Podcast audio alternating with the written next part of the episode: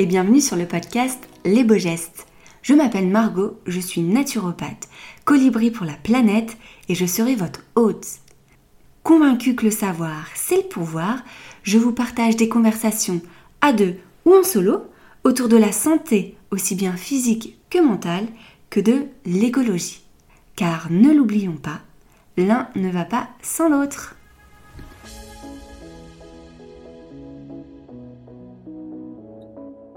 Bonjour Jennifer et bienvenue sur le podcast Les Beaux Gestes. Je suis ravie de t'accueillir aujourd'hui. Bonjour.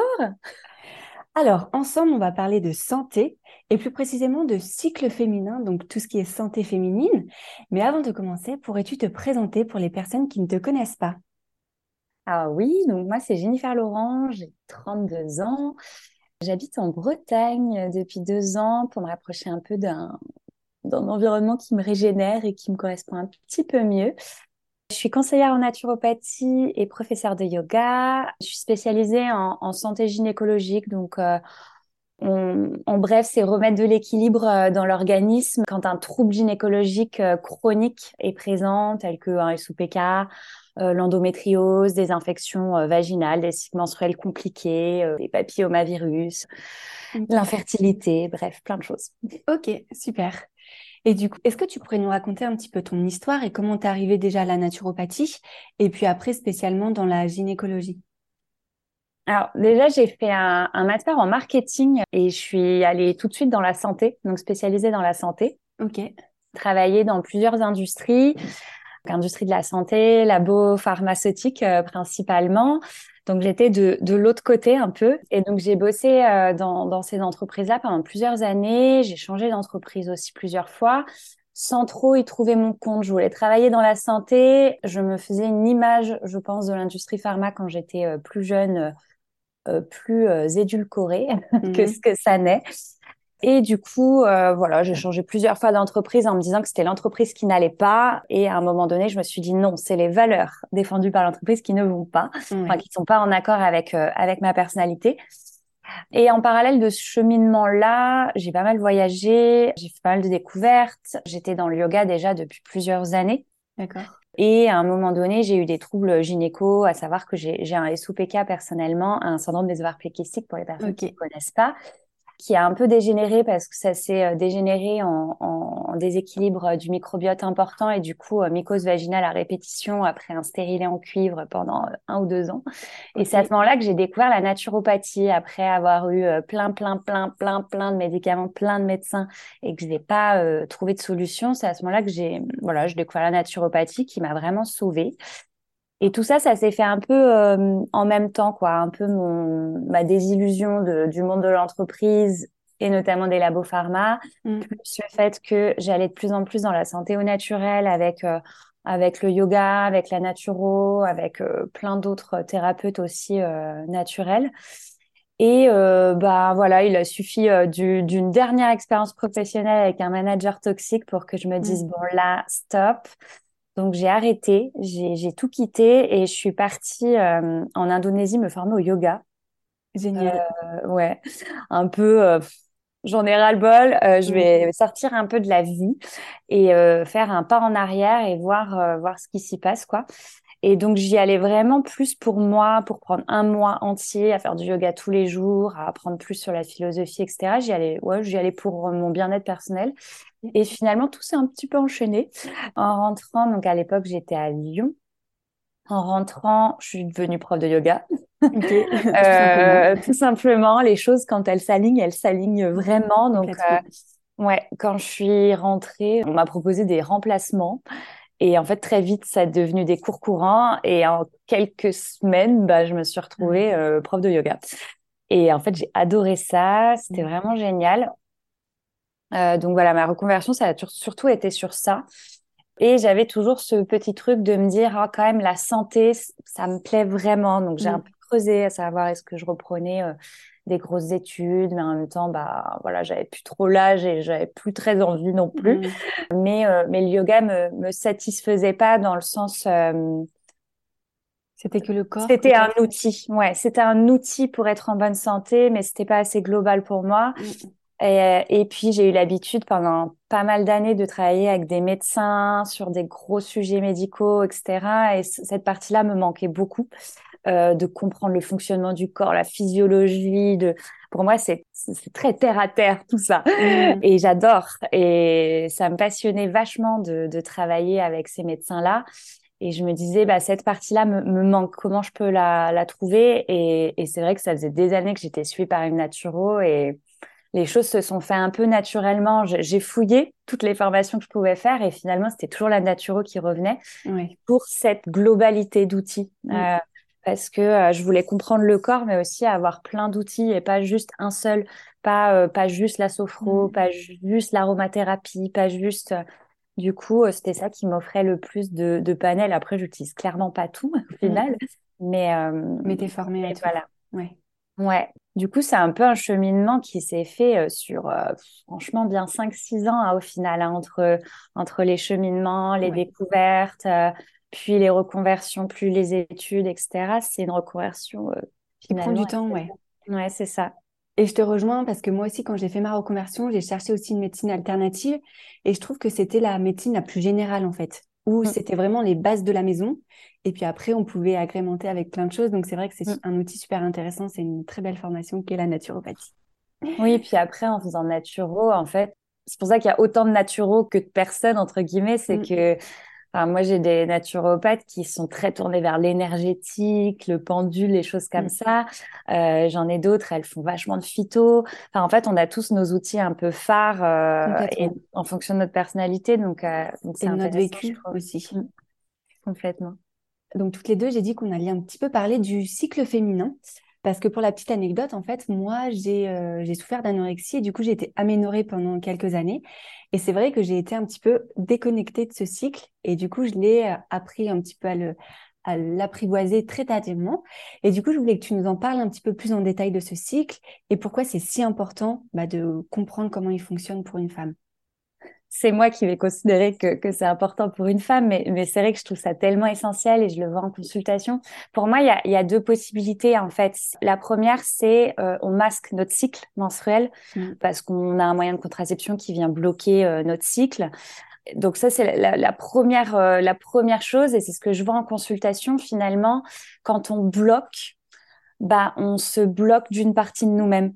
Euh, c'est, euh, je le vois hein, dans les, les, discours. Alors après, on, on, peut le prendre pour des, des très bonnes raisons euh, et on essaye d'y pallier, mais on bloque quelque chose qui naturellement fluctue. Donc notre cycle il fluctue. C'est comme si euh, on voulait euh, calmer l'océan. c'est impossible.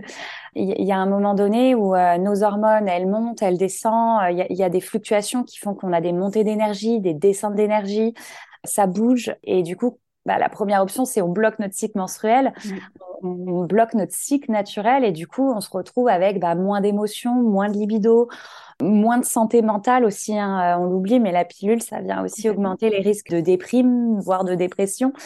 Euh, on a moins d'énergie, on, ouais, on est plus lissé, quoi. Mm. Donc, euh, donc voilà, il y a, la première chose où on n'en prend pas compte du tout et du mm. coup, je trouve qu'on empathie. Et la deuxième option, c'est OK, on a accès à notre cycle euh, naturel et c'est génial. Euh, soit ça se passe super bien, notre cycle. Alors, on a une super ovulation, on n'a pas de syndrome prémenstruel, nos règles se passent bien, etc. Et dans ce cas-là, bah, c'est une mine d'informations géniale parce qu'on peut un peu organiser sa vie en fonction de ses énergies.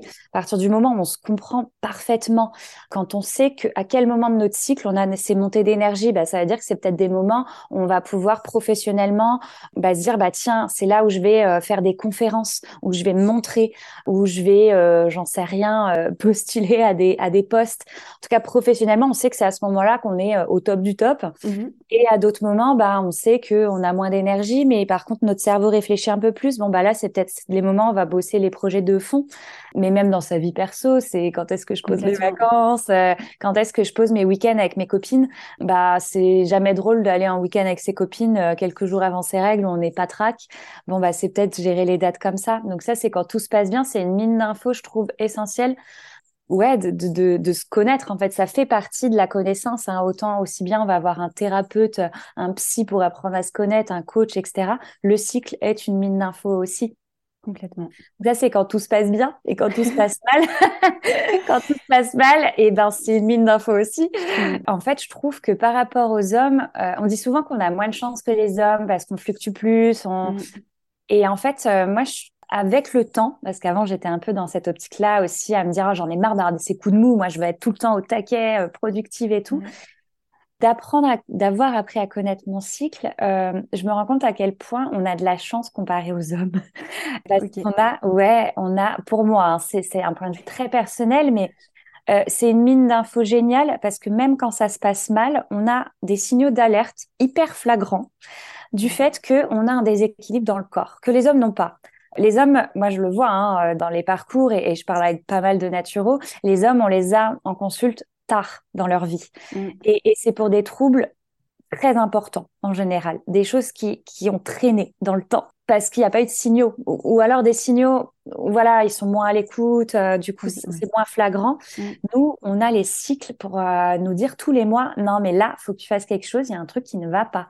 Euh, j'en sais rien, il y a, y a de l'acné. L'acné, si tout va bien, il n'y en a pas c'est qu'il y a y quelque chose, il y a un déséquilibre micronutritionnel, du microbiote ou euh, ou j'en sais rien, euh, des équilibres hormonaux, mais il y a quelque chose. Mm. Quand euh, il y a des règles douloureuses, quand il y a une prise de poids de 2 3 kilos avant les règles, il y a quelque chose. Mm. Quand on a des syndromes prémenstruels énormes, tout ça, quand on a du mal à ovuler, tout ça c'est des signaux géniaux qui viennent nous mettre en évidence qu'il y a quelque chose au-dessus qui va pas bien que en fait on peut le rectifier avant que ça devienne bien plus tard, 10, 20, 30 ans après, des pathologies parce qu'on a laissé traîner ben, un gros déséquilibre du microbiote ou un système hormonal euh, défaillant euh, avec une hyperostrogénie. Bah ouais, mais l'hyperostrogénie, au fil du temps, après 10, 20, 30 ans, ça peut devenir dangereux.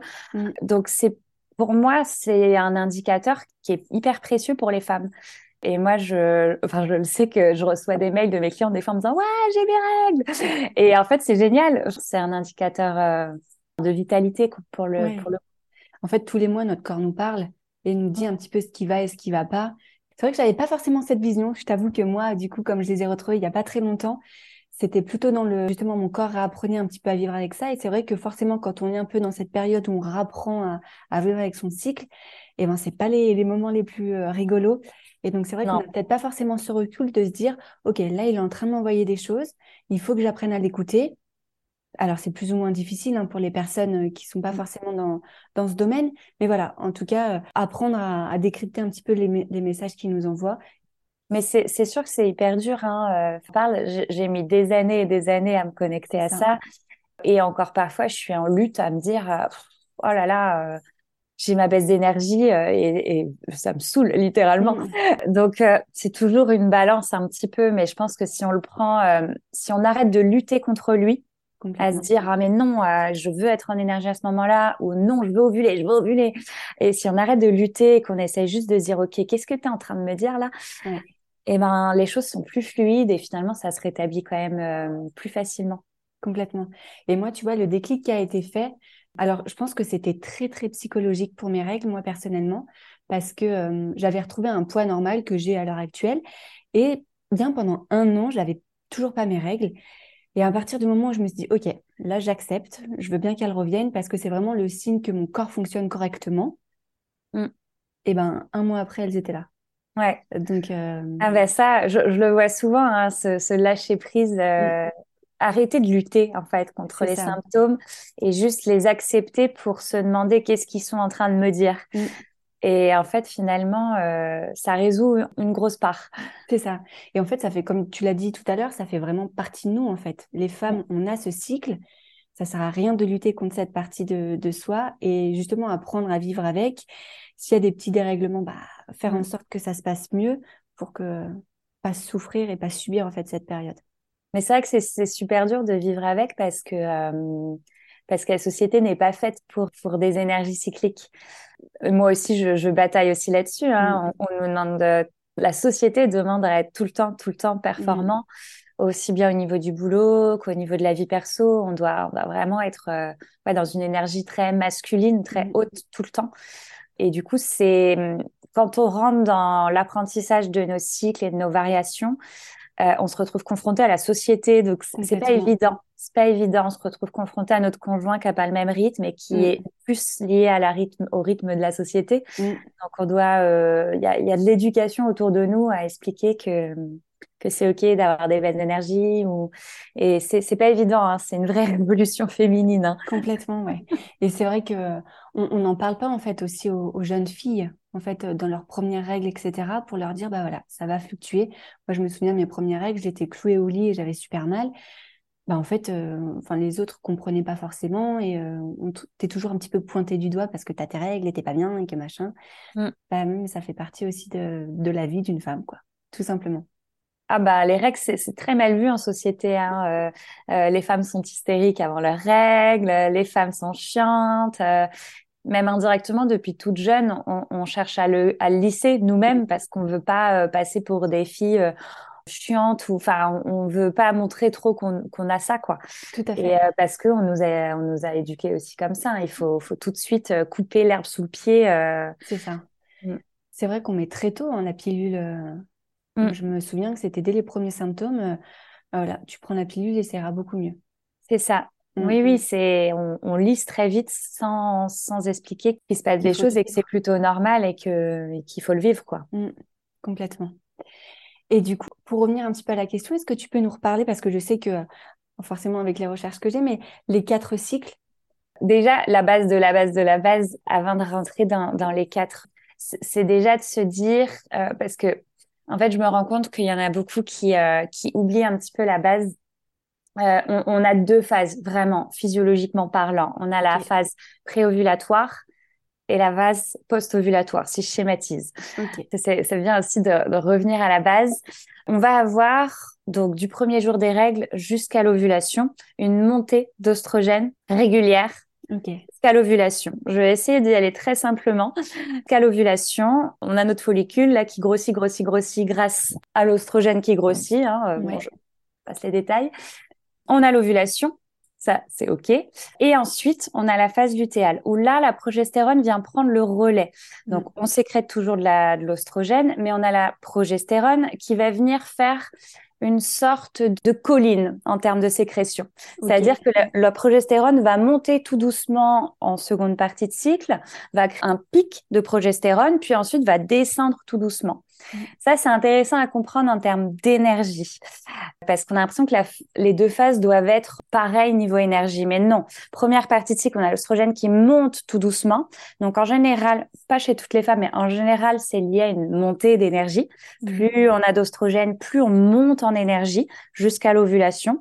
C'est d'ailleurs pour ça qu'en période fertile, quand tout va bien, quand on approche de l'ovulation, en général, on a beaucoup d'énergie, on a beaucoup d'idées, on a moins besoin de sommeil, on a beaucoup plus de libido normalement.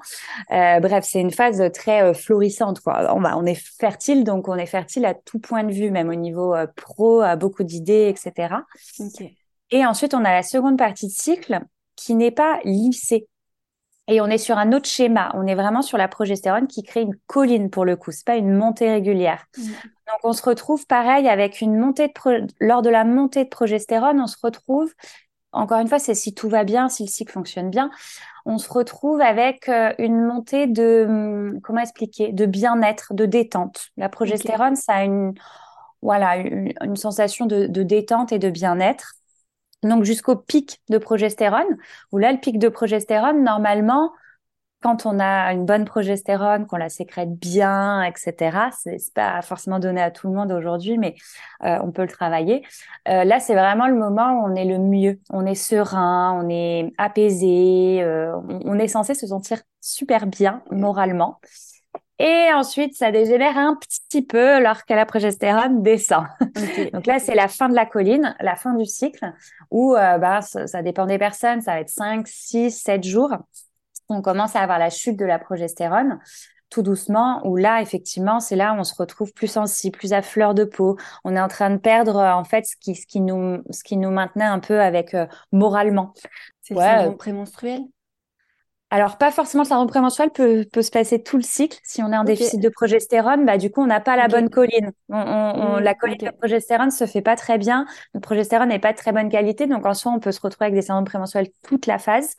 Ou alors, effectivement, juste pendant la descente.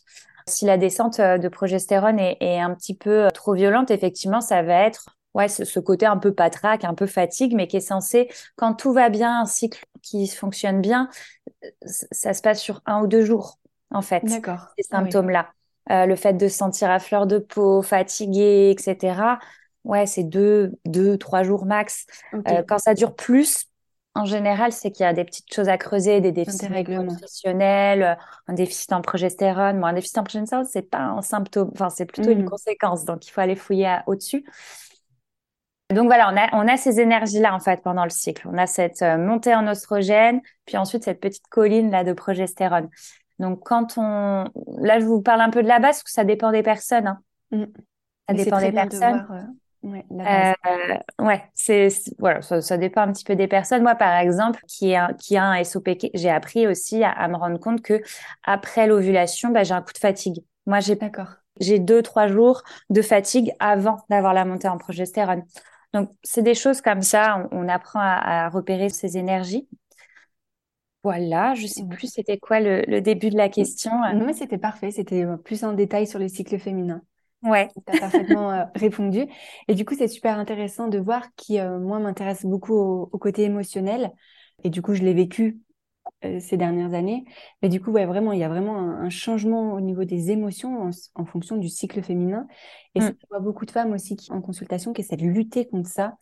C'est le cycle et du coup, il euh, bah, faut aussi des fois accepter qu'on ait ces, euh, bah, ces, variations en fait émotionnelles qui sont mm complètement en lien avec notre cycle féminin. C'est hyper dur hein, parce que, bah, par exemple, euh, moi personnellement, quand je suis en couple, quelques jours avant mes règles, je veux le larguer hein, tous les mois. Ah ouais, c'est intéressant. Euh, et, j'en parle à quelques copines, c'est un peu pareil. C'est une phase, il y a des phases où ouais, on n'est on n'est pas en amour. C'est pour ça qu'il n'y a plus de libido, il n'y a, plus d'amour et ça dure peut-être un ou deux jours, mais c'est là. Et à partir du moment où on se connaît, bah, on arrête de remettre en cause toute sa vie entière. Mm. sur un jour, on l'accepte un peu mieux et puis on le prend à la rigolade, quoi. Ouais. Et je trouve que c'est euh, c'est aussi très intéressant et je pense qu'il y en a de plus en plus. Il y a des hommes aussi qui s'intéressent beaucoup au cycle de leur femme. Moi, je sais qu'avec avec Benoît, on parle aussi beaucoup de ça pour lui dire attends, là, je suis dans cette phase, ne m'approche pas, laisse-moi mm. tranquille. Ou au contraire, tu vois, on, mm. euh, et je pense que c'est important en fait, ok que les femmes comprennent leur cycle, mais que les hommes aussi aient un minimum de notions sur tout non, ça. mais complètement. Demander la, la vie de couple ou même la vie, euh, mais même les patrons ou euh, même dans les entreprises en fait, comme tu mm. le disais très bien, où bah voilà, là elle va être un peu plus productive, là je peux lui en demander peut-être un petit peu plus et là il faudra un petit peu la laisser tranquille parce que euh, mm. c'est pas forcément la bonne période. Mais je pense que c'est vraiment ça ce que tu dis parce que à partir du moment où on s'adaptera à l'énergie de l'humain en face de nous, parce qu'en fait, on peut s'adapter aussi à, à l'énergie masculine s'adapter à, l'humain en face de nous et notamment quand c'est notre conjoint, mm. notre conjointe pour le coup, euh, c'est hyper important. Ça veut dire que bah ouais, euh, quand elle est en phase ovulatoire, ben euh, on va pouvoir prévoir des surprises et, des choses et faire fructifier le couple et, faire grandir le couple et, en prendre soin. Et bah, quand elle est en phase prémenstruelle, bah, c'est peut-être prendre un peu soin d'elle ou la laisser tranquille. Ça dépend de ses besoins aussi à elle. Hein. On a tous des besoins différents à ce moment-là. Mais je pense que si si on veut connecter avec, enfin, si un homme veut connecter avec une femme, vraiment, et, créer une relation de couple, eh ben, il faut arrêter de se baser que sur l'énergie masculine. C'est-à-dire que les deux ont une énergie, euh, les deux sont à respecter, et en fait, euh, tout comme une femme va respecter le fait que son conjoint il rentre fatigué du boulot, bah là c'est un peu la même chose, euh, ça va dans les deux sens, quoi. Et, et je pense que c'est c'est important que les hommes se rendent compte, même au niveau libido, je le vois chez mes clientes, que la libido est fluctuante chez les mm. femmes. Et ça, euh, et, elle est, un peu chez les hommes, mais moins, parce qu'elle est liée plutôt au stress, etc. Les, femmes cumulent euh, stress, charge mentale, qui est beaucoup plus importante, plus variation hormonale. Ça fait beaucoup de facteurs qui fait que la libido évolue et je pense qu'il faut que, que le conjoint aussi euh, se, soit informé de tout ça. Se mette à la page, quoi. Ouais, complètement. complètement. S'il veut connecter et aimer, aimer correctement, en tout cas, sa femme. Quoi. Mmh. On est d'accord. Ouais. Du coup, toi qui fais euh, donc des consultations, euh, quelles sont les pathologies les plus courantes que tu rencontres? Alors moi, en gynéco, en santé de la femme, alors j'ai beaucoup le SOPK. Euh, en même temps, ça touche une femme sur sept, hein, donc c'est logique. Euh, syndrome des ovaires polykystiques, pour les personnes qui connaissent pas, c'est un trouble hormonal euh, généralisé en, en, quelque sorte, euh, si on doit simplifier. Mm. J'ai la fertilité, effectivement, l'infertilité, pour le coup, le désir de grossesse. C'est vraiment les deux choses que je rencontre le plus. Et après, après je, vais je vais avoir tout ce qui est mycose à répétition, vaginose, des choses qui sont chroniques et qu'on rencontre vraiment souvent, dont on parle pas beaucoup, beaucoup. Ça, ouais, euh, tous les déséquilibres de la flore vaginale qui empêchent d'avoir une vie intime ben, sereine et du coup une vie tout court hein, finalement. Euh, donc ça, c'est vraiment, ouais, je dirais, c'est les trois pathologies que je, je, retrouve le plus. Et après, j'ai un petit peu de tout vu que je suis en gynéco. Hein, j'ai papillomavirus, j'ai euh, j'ai plein d'autres choses. Mais euh, en gynéco, ouais, ça va être ça les trois, trois plus importants. Ok. Et, et, du coup, là, je me posais la question de savoir s'il y en avait de plus en plus à l'heure actuelle, ou ça a toujours existé et c'était pas bien diagnostiqué. Mm. Euh, Alors, je pense que ça a toujours, euh, enfin, ça a toujours existé euh, dans un sens. Le SOPK, typiquement, on est plutôt sur une tendance à, à l'augmentation, mais ça, ça s'explique au niveau de la génétique. Par exemple, le SOPK, c'est multifactoriel, euh, mais il y a pas mal d'études qui ont montré que ça se transmet, entre guillemets, de génération en génération et ça s'aggrave. C'est-à-dire que donc euh, les études sont faites, bon, sont faites sur des souris, hein, mais que si notre grand-mère a été touchée par un perturbateur endocrinien ou par euh, voilà, euh, nous à l'époque, ouais, euh, potentiellement, j'en sais rien, Tchernobyl ou j'en sais rien, enfin bref, quelque chose mm. qui a perturbé en tout cas son système hormonal. Elle a peut-être pas eu beaucoup de symptômes ou des petits, mais euh, ça s'est transmis à la deuxième génération, en tout cas à la maman, qui a pu développer un peu plus de choses de l'hyperostrogénie. Euh, voilà, on le voit euh, sur toutes les expériences, elle a, développé un peu plus d'hyperostrogénie, donc des pathologies liées à l'hyperostrogénie, pas des, des fibromutérins, des choses comme ça. Et finalement, c'est sur la troisième génération que le SOPK ah, va se déclarer, donc un, un, déséquilibre hormonal plus général. Donc ça, euh, typiquement, par exemple, le SOPK, on, on a du mal à définir une cause. Par contre, on arrive à dire quand même que le fait qu'il y ait de plus en plus de perturbateurs endocriniens, donc de choses qui viennent perturber notre système hormonal, fait que effectivement c'est des pathologies qui, qui, augmentent un peu. Après, en fait, sur toutes les pathologies, là où c'est biaisé et on n'aura jamais la réponse, c'est que on n'avait pas de diagnostic avant. C'est des pathologies mmh. qui sont récentes, mine de rien, en termes de diagnostic. Mmh. La santé féminine, on s'y est intéressé très tard et on s'y intéresse encore pas énormément. Là, ça augmente, mais euh, il y a cinq ans, par exemple, on n'entendait pas beaucoup parler de l'endométriose. Ça ne voulait pas dire qu'il n'y avait pas d'endométriose dans le monde. C'est juste qu'on on repérait que les endométrioses très, très, très graves à des stades très avancés. Et que là, maintenant, on a les moyens de découvrir des petites, il n'y a pas de petites endométrioses, encore une fois, mais, mais plus en amont. Voilà, plus en amont, où il y a moins de lésions, des choses comme ça. SOPK, pareil, hein, euh, on le repérait que sur des personnes euh, obèses, euh, qui avaient plus de cycle, enfin des, personnes qui avaient des symptômes énormes, alors qu'un SOPK, bah, on peut être mince, avoir des cycles menstruels réguliers et avoir SOPK, et c'est juste que ça va se répercuter sur d'autres symptômes. Donc voilà, c'est difficile de répondre, c'est juste que on est mieux diagnostiqué et maintenant on s'intéresse à la santé féminine alors qu'avant on lissait tout euh, depuis l'apparition de la pilule, ça a été une solution pour tout et mm. bah, les femmes avant elles étaient faites pour faire des bébés et puis après euh, pilule et puis bah là on commence à s'intéresser parce que les femmes en ont marre de prendre la pilule mm. donc ça arrive quoi. Et, euh, et du coup est-ce que tu aurais des conseils pratiques à donner aux femmes qui souffrent un petit peu de dérèglement hormonal? Oui, c'est difficile parce que ça dépend d'où ça vient. Je pense que c'est les conseils un peu de, de base. Déjà, c'est la santé, c'est dans l'assiette en fait. Dans mes consultations, peu importe le déséquilibre qu'il y a, mmh. la priorité, c'est déjà c'est dans l'assiette. On a une alimentation aujourd'hui qui est hyper inflammatoire, mmh. qui est très déminéralisante, très dévitalisante. Faut, faut pas oublier que notre alimentation, c'est euh, c'est notre carburant. Et en fait, en donnant le bon dosage de carburant avec les bons minéraux, les bonnes vitamines, les cellules sont nourries, les cellules fonctionnent et du coup, il n'y a pas de dégénérescence euh, cellulaire, il n'y a pas mmh. de stress oxydatif. Enfin, il n'y en a pas. Il y a toujours du stress oxydatif, mais en tout cas, il est contrôlé parce qu'on a de l'antioxydant. Enfin, en fait, il y a un moment donné où peu importe votre trouble, même si c'est pas hormonal, même si mmh. c'est, voilà, euh, juste la santé, c'est dans l'assiette et remettre un peu de conscience dans ce qu'on ingère. Euh, tout comme on mettrait pas du diesel dans une voiture qui veut de l'essence, bah là c'est de la même chose. Notre mm. corps, il a des principes de base. Euh, il a besoin. De... Alors je suis pas très euh, diète à dire il faut tant de glucides, tant de lipides, etc. Mais il y a quand même une base de se dire bah il nous faut tout pour fonctionner. Mm. Et nos cellules, si on leur donne pas tout, bah, c'est des moitiés de gâteau, quoi. Mm. C'est un gâteau au chocolat sans chocolat, quoi. Donc, au bout d'un moment, bah, voilà. Donc, euh, déjà, de base, euh, peu importe le, symptôme, euh, c'est voir ce qui se passe dans l'assiette, quoi.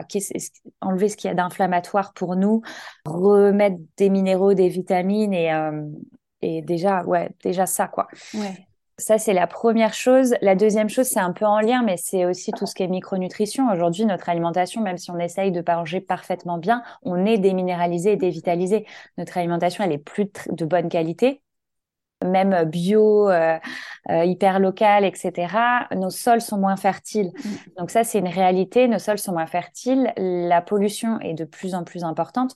Donc on a des besoins en minéraux et vitamines beaucoup plus importants. Donc ne pas hésiter à se complémenter.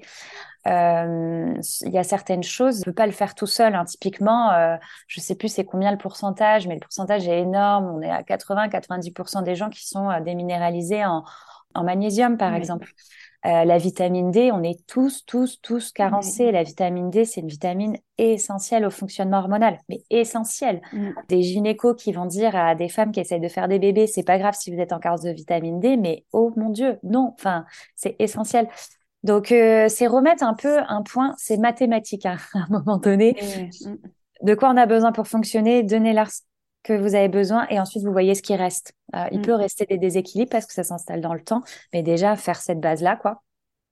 C'est super intéressant, ouais. Parce que c'est vraiment la base de, tout, en fait. Parce que l'alimentation, c'est ce qu'on, la façon dont on nourrit notre corps, en fait, tout simplement. Mm. Et après, ça nourrit aussi notre psychique, donc euh, mm. nos hormones, tout. En fait, c'est comment on fait fonctionner la machine correctement, quoi. Non, non, mais c'est sûr. Et c'est un cercle vicieux. Bah, tu parles de la santé psychique, mais euh, personnes en dépression, qu'on ait tendance à la déprime, etc., tu regardes leur microbiote. Donc, le microbiote, pour schématiser, c'est les bactéries qu'on a dans notre flore intestinale et qui sont nourries par ce qu'on mange, hein, clairement. Et en fait, elles ont un microbiote euh, tout déséquilibré, quoi. Mm.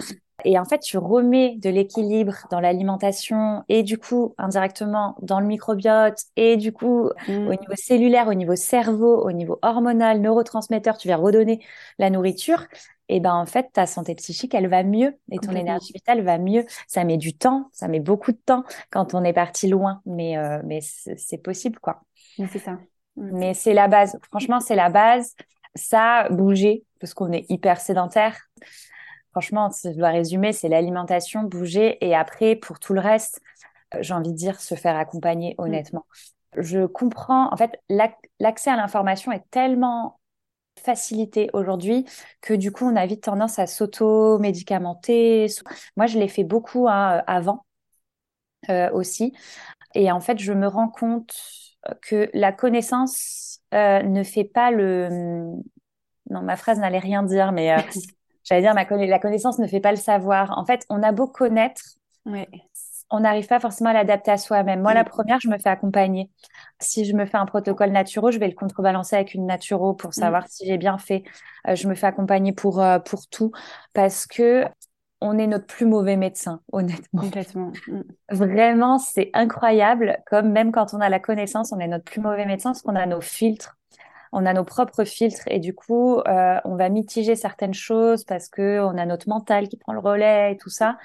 Ouais, sur tout le reste, là, sur la phyto, les compléments alimentaires, ça paraît anodin, mais faites-vous accompagner parce que vous pouvez faire pire, quoi. Mais on est bien d'accord. vous pouvez vraiment aggraver, quoi. Et je te rejoins sur le fait qu'il y a tellement d'informations au jour d'aujourd'hui. Mm. Et en fait, on peut penser que c'est beaucoup plus facile euh, de s'automédicamenter, alors qu'en fait, on est noyé dans l'information, on fait pas mm. les bons choix pour soi, et en fait, on finit par se perdre, parce que comme tu l'as très bien dit, en fait, je pense qu'on a, on a du mal à avoir le recul sur soi-même, en fait. Euh, il y a des mm. choses qu'on veut pas forcément voir aussi. Et, euh, et Mais c'est normal. Oui, complètement. Et du coup, si c'est une personne tierce en face, voilà, qui fait un petit peu le diagnostic pour soi, eh ben, elle voit des choses que nous, on verra pas.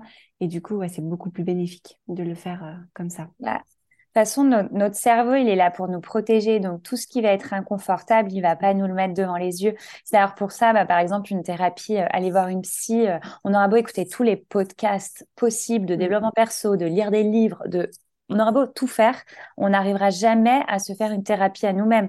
Parce que tout ce qui est douloureux, tout ce qui est trauma, tout, bah, en fait, on a des filtres protecteurs. Qui sont là et, c'est pour ça que les thérapeutes sont là aussi pour aller tout doucement enlever les filtres et aller voir ce qui s'y cache et c'est comme ça qu'on évolue et, la naturopathie c'est un peu pareil aussi hein, mais euh, on va minimiser certains symptômes parce qu'on va vouloir euh, j'en sais rien par exemple sur l'énergie on va vouloir dire non c'est bon on peut y aller on peut y aller on peut y aller alors qu'une naturopathe te dira peut-être euh, non là là t'es fatigué et, et, enlever un peu les barrières. Donc, je pense que c'est important de se dire que on est notre plus mauvais observateur, mm. clairement. Mm. Et c'est OK. Franchement, c'est OK. Ouais, c'est. Il y a d'autres personnes qui sont là aussi pour le faire. Et... c'est ça. on ne peut pas tout faire. Ouais, on ne peut pas tout faire. Du coup, là, j'aimerais bien euh, parler un petit peu de, de l'entrepreneuriat. Et euh, je voudrais savoir si aujourd'hui, justement, tu arrives à trouver un équilibre entre ta vie pro et ta vie perso. Parce que pour échanger avec énormément d'entrepreneurs, je pense que c'est le point noir. Et on parlait justement du fait d'être le moins beau observateur. Mm. Là, pour le coup, on conseille aussi beaucoup de choses. Et en général, l'entrepreneur a du mal à le faire pour soi. Alors toi, est-ce que tu y arrives? Ah non. tu n'échappes pas à la règle. Euh, je n'échappe pas du tout à la règle. Non, euh, honnêtement, 2022 a été une année hyper compliquée pour moi. Donc c'était 2022, c'est ma troisième année d'activité en tant qu'entrepreneur. Et en fait, euh, c'est très difficile de concilier tout. La vie perso, moi, il m'est arrivé pas mal de choses dans ma vie perso. J'étais post-rupture, changement de vie, voilà, en pleine expansion de mon entreprise que dont je ne m'attendais pas, que j'ai pas j'ai pas contrôlé, je, me suis retrouvée avec euh, trop de consultations parce qu'en fait on veut tellement tellement euh, développer son entreprise qu'on qu'on fait tout. Et puis bah quand ça arrive en fait on n'est pas prêt énergétiquement parlant mm. parce qu'il y a la vie perso à côté et il y a il y a sa santé. Il y a ça il faut être partout. Il faut avoir euh, mille casquettes dont des casquettes où on n'est pas confort. Euh, moi, la compta, c'est pas du tout mon, délire. Même trois ans après, je, voilà, je patauge, je patauge. La communication, j'adore. C'était mon métier avant, mais, euh, mais en fait, moi, ce que j'aime, c'est être naturopathe. Donc, la communication, c'est très chronophage. Ça prend beaucoup de temps pour parfois peu de résultats. Donc, c'est très difficile, en fait, d'être euh, multitâche au niveau mmh. pro d'être partout euh, et en même temps d'être présent dans sa vie perso. Moi, moi en 2022, j'ai complètement perdu pied dans ma vie perso, par exemple. J'ai tout donné dans ma vie pro, donc j'ai beaucoup euh, avancé sur mes projets. J'étais très contente de le faire, mais j'ai délaissé ma vie perso, ce qui a fait à un moment donné, on peut pas vivre comme ça. Mmh. Euh, j'ai délaissé euh, bah, les, les, relations saines que je pouvais avoir avec mes amis. Bah, j'avais moins le temps. Euh, j'avais pas d'énergie pour imaginer une nouvelle vie amoureuse. Enfin, mmh. je et en fait, du coup, j'ai mis ma vie pro en au-dessus de ma vie perso et c'est pas un équilibre ça. Mm. Parce qu'à un moment donné, quand tu as fermé ton ordi et que t'as pas une vie perso euh, riche, c'est compliqué. Donc c'est toute la balance parce qu'après quand on remet de l'énergie dans ta vie perso, bah forcément ça en fait moins sur sa vie pro. Mm. C'est, je trouve que c'est une balance qui est compliquée quand tu es entrepreneur. Euh, quand tu fermes ton ordi, la journée se termine pas parce que ton cerveau ne peut pas s'arrêter. Tu as des idées, tu as des messages. Euh, enfin, en plus, euh, tes lectures que tu as envie de faire, c'est sur ton domaine parce que tu es passionné. Donc, en fait, on est d'accord. Euh, même les week-ends, euh, en fait, tu as, envie d'acheter des livres qui sont de ton. Mais du coup, eh ben, c'est pas un livre opposant parce mm. que tu vas prendre des notes et puis ça va cogiter. Tu vas dire, putain, je pourrais parler de ça, je pourrais faire ça, non ouais, c'est difficile de faire euh, un, d'avoir un bon équilibre. Mm. Euh, honnêtement, en 2022, moi, j'ai perdu pied. Hein. C'est pour ça que j'ai arrêté là en, janvier-février. Je suis partie moi euh, en voyage et j'ai lâché les consultations pendant deux mois et ça m'a fait du bien, un step back là un peu de ma vie parce que c'est, compliqué. Hein. C'est, compliqué l'équilibre vie perso vie pro. on aide les gens à, à, trouver leur équilibre et du coup nous on perd l'équilibre. Donc c'est là, 2023, voilà, j'ai mis en place des choses. J'espère que ça a fonctionné. Mais non, non, être entrepreneur, c'est euh, aussi cool que pas cool, quoi. Il y a les bons et les mauvais côtés. Il y a les bons et les mauvais côtés, ouais, mm. complètement. Ok. Est-ce que tu pourrais me dire euh, ce qui te rend heureuse là au quotidien? Parce que du coup, je te suis un petit peu euh, sur les réseaux et du coup, cette nouvelle vie, entre guillemets, si je puis dire, en Bretagne, te plaît? Ouais, complètement. J'ai habité pendant longtemps dans des villes qui me régénéraient pas, qui me convenaient pas. Bon, pour X raisons, hein, pour le boulot, euh, pour mon ex, euh, voilà. Et en fait, euh, je pense que n'importe quel humain est connecté à son environnement. Et il y en a, être en grande ville, ça va être génial pour eux, etc. D'autres non. Je pense qu'à partir du moment où on choisit un environnement qui nous régénère, qui quand on sort de chez soi, on se sent bien. Quand, en fait, c'est déjà une part de santé et de bonheur. Et moi, c'est vrai que j'habitais à Lyon avant et quand je me suis séparée, euh, je me suis dit, OK, bon, bah, qu'est-ce que je fais? Là, c'est le moment, j'ai plus d'attache. Et j'ai voulu me rapprocher d'un environnement qui me régénère et c'est sans regret. Alors, refaire sa vie à 30 ans, c'est pas forcément euh, idéal, mais mais par contre, euh, c'est impressionnant parce que moi, l'océan, par exemple, c'est quelque chose qui me régénère beaucoup. Mm. Euh, et en fait, c'est fondamental de se rapprocher des éléments qui, qui, nous font du bien. Donc moi, j'ai l'océan, bah, du coup, j'ai le surf maintenant depuis que j'ai l'océan. Mm. Et c'est t'oublies tout, quoi. T'oublies tes problèmes quand tu es connecté à quelque chose qui te fait du bien. Mm. Ouais, ça, ça me reconnecte aussi à des moments un peu seuls dans la nature que j'avais pas accès. Euh, quand il faut euh, prendre la voiture euh, une heure euh, pour aller dans la nature, bah tu le fais pas. Sauf que quand ce qui te régénère, c'est d'être seul dans la nature et d'aller te promener avec tes podcasts dans les oreilles et, et que tu peux pas, bah c'est compliqué. Donc tu te vides de ton énergie en fait. Tu te vides de ton énergie, ouais. Bah, surtout avec les boulots comme comme on fait où, où on accompagne c'est assez énergivore hein, d'accompagner mm. des, gens parce que quand tu les as, ils vont pas bien. Mm. Et du coup, c'est assez énergivore. Donc, si à côté de ça, tu n'as pas ces choses qui te redonnent de l'énergie, euh, c'est pas possible, quoi. Mm, oui, on est d'accord. On a bientôt fini ce podcast. Et avant de terminer, j'aimerais te poser les trois questions de la fin. Mm-hmm. Est-ce que tu aurais un livre à nous conseiller? Le dernier livre qui t'a le plus marqué? J'en ai deux. J'ai le droit? Oui. J'en ai deux pour deux choses complètement différentes. Euh, il y en a un, c'est La puissance invaincue des femmes de Mona Chollet, que j'ai complètement adoré. On me l'a offert euh, pour mon anniversaire. C'est très factuel. C'est un livre qui parle de, de, la place de la femme dans la société à plusieurs niveaux, au niveau euh, des enfants, au niveau voilà de, de, juste sa place. Et c'est très factuel, donc c'est très intéressant de, de comprendre l'histoire de comment on s'est retrouvé à euh, ce que euh, bah, des cheveux blancs chez un homme c'est sexy et des cheveux blancs chez une femme euh, c'est une vieille sorcière. Mmh. comment on en est arrivé à ne pas vouloir un enfant c'est mal vu? Ou alors vouloir un enfant est-ce que c'est sociétal ou est-ce que c'est une réelle envie? Avec des témoignages de femmes qui ben en fait se rendent compte qu'elles n'avaient pas l'âme maternelle et c'est ok euh, mm. ok. Donc euh, c'est un livre euh, que je pense toutes les femmes devraient lire déjà. Génial. Et, et pourquoi pas tous les hommes pour comprendre un peu mieux. Ça, ça déstructure, ça, ça montre aussi un petit peu que, que les hommes ont été conditionnés aussi et qu'il y a, y une part où c'est pas des gros méchants hein, les hommes hein. eux aussi ont eu un conditionnement et qui a besoin de déstructurer et que personne n'est méchant dans l'histoire mm. juste à un moment donné il faut juste se reposer un petit peu les bases des questions et il se lit hyper bien la puissance invaincue des femmes de Mona Chollet. Le deuxième que j'ai adoré, c'est il y a pas très longtemps, c'est les cinq langages de l'amour de Gary. Euh, je ne sais plus son nom de famille. Euh, Gary quelque chose. Les cinq langages de l'amour, franchement, tout le monde devrait le lire. C'est euh, génial pour toutes les relations, qu'elles soient amoureuses, amicales, familiales. C'est en fait, le, synopsis, c'est juste euh, comprendre quel langage parle euh, la personne en face de toi, quel mm. langage d'amour parle. Est-ce que euh, elle veut des paroles valorisantes? Est-ce qu'elle préfère des cadeaux? Est-ce qu'elle préfère des attentions des moments de qualité, etc. À partir du moment où tu comprends qu'elle veut ça, si tu l'aimes, tu lui apportes et ça soulage toutes les relations. Franchement, ce livre, c'est une pépite. Je trouve que tout le monde devrait le lire, quoi. Je suis d'accord. Ça, ça soulagerait. ah ouais, même euh, enfin même des relations de collègues enfin franchement euh, c'est en termes de relationnel je trouve que c'est un livre euh, génial quoi puissant ouais il est très mm. puissant est-ce que tu aurais un geste santé à nous conseiller à faire au quotidien? Vraiment au quotidien, bah, franchement, il y en a deux, hein. la base de la base, boire de l'eau, ouais. genre de la vraie eau, pas plein de thé et tout ça, juste boire un litre et demi, deux litres d'eau parce qu'on est fait de ça. Donc, base santé, boire de l'eau et bouger. Bouger, bouger, euh, marcher en fait. Euh, 10 minutes par-ci, 10 minutes par-là et à la fin ça fait euh, ça fait qu'on a qu'on a bougé mais euh, ouais, ne pas rester devant son écran toute la journée, passer de, de, sa chaise à son canapé. Non, marcher, bouger. Mm. Ça équilibre. Euh.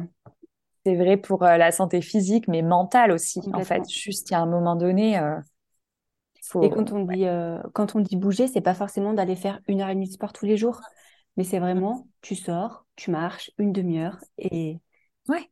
complètement. Hein. Et ça soulage l'esprit, ça sort un peu la tête de l'eau.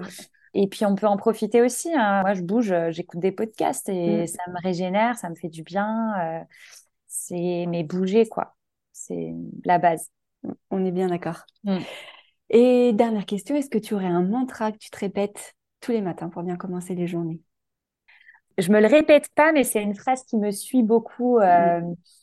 C'est un, proverbe, c'est fais du bien à ton corps pour que ton âme ait envie d'y rester. Ouais, c'est plus dans l'idée de se dire euh, tous les jours, tiens, qu'est-ce que ferait une personne en bonne santé? Du coup, tu le fais. Et puis, bah, finalement, on oublie l'objectif d'être en bonne santé. On est juste là, tiens, aujourd'hui, qu'est-ce que je pourrais faire? Et en fait, à la fin, bah, ça fait qu'on est en bonne santé. C'est plus que ça. C'est juste, euh, tiens, aujourd'hui, qu'est-ce que je pourrais faire? Donc, c'est un petit mantra comme ça que, ça fait des années qu'il me suit. Ah, c'est génial. Euh, et voilà. Super. Eh bien, écoute, on est arrivé à la fin de ce podcast. Merci beaucoup pour toutes les informations que tu nous as partagées. Euh, j'espère que ça t'a plu. Ouais, super. Merci à toi de l'invitation. Et bien, avec grand plaisir. Si les personnes qui nous écoutent veulent te retrouver, où est-ce que je peux les rediriger? Sur Instagram, jenniferlaurent.naturo ou alors sur mon site internet, euh, c'est facile, c'est jenniferlaurent.com. Très facile. Parfait. Super. Et eh ben, je mettrai tout ça dans dans la description du podcast. Encore merci beaucoup et puis à très bientôt. Merci beaucoup. Merci à vous d'avoir écouté cet épisode jusqu'au bout. J'espère de tout cœur qu'il vous a plu. Si vous voulez me soutenir, n'hésitez pas à mettre des petites notes ou une petite étoile sur l'application de votre choix. Et si vous voulez en faire un petit peu plus, n'hésitez pas à participer à ma campagne Tipeee. C'est la seule façon que j'ai pour financer ce podcast et pour pouvoir le continuer le plus longtemps possible. Alors merci du fond du cœur. Tous les dons sont les bienvenus et ça me va droit au cœur. Je vous souhaite une très belle journée.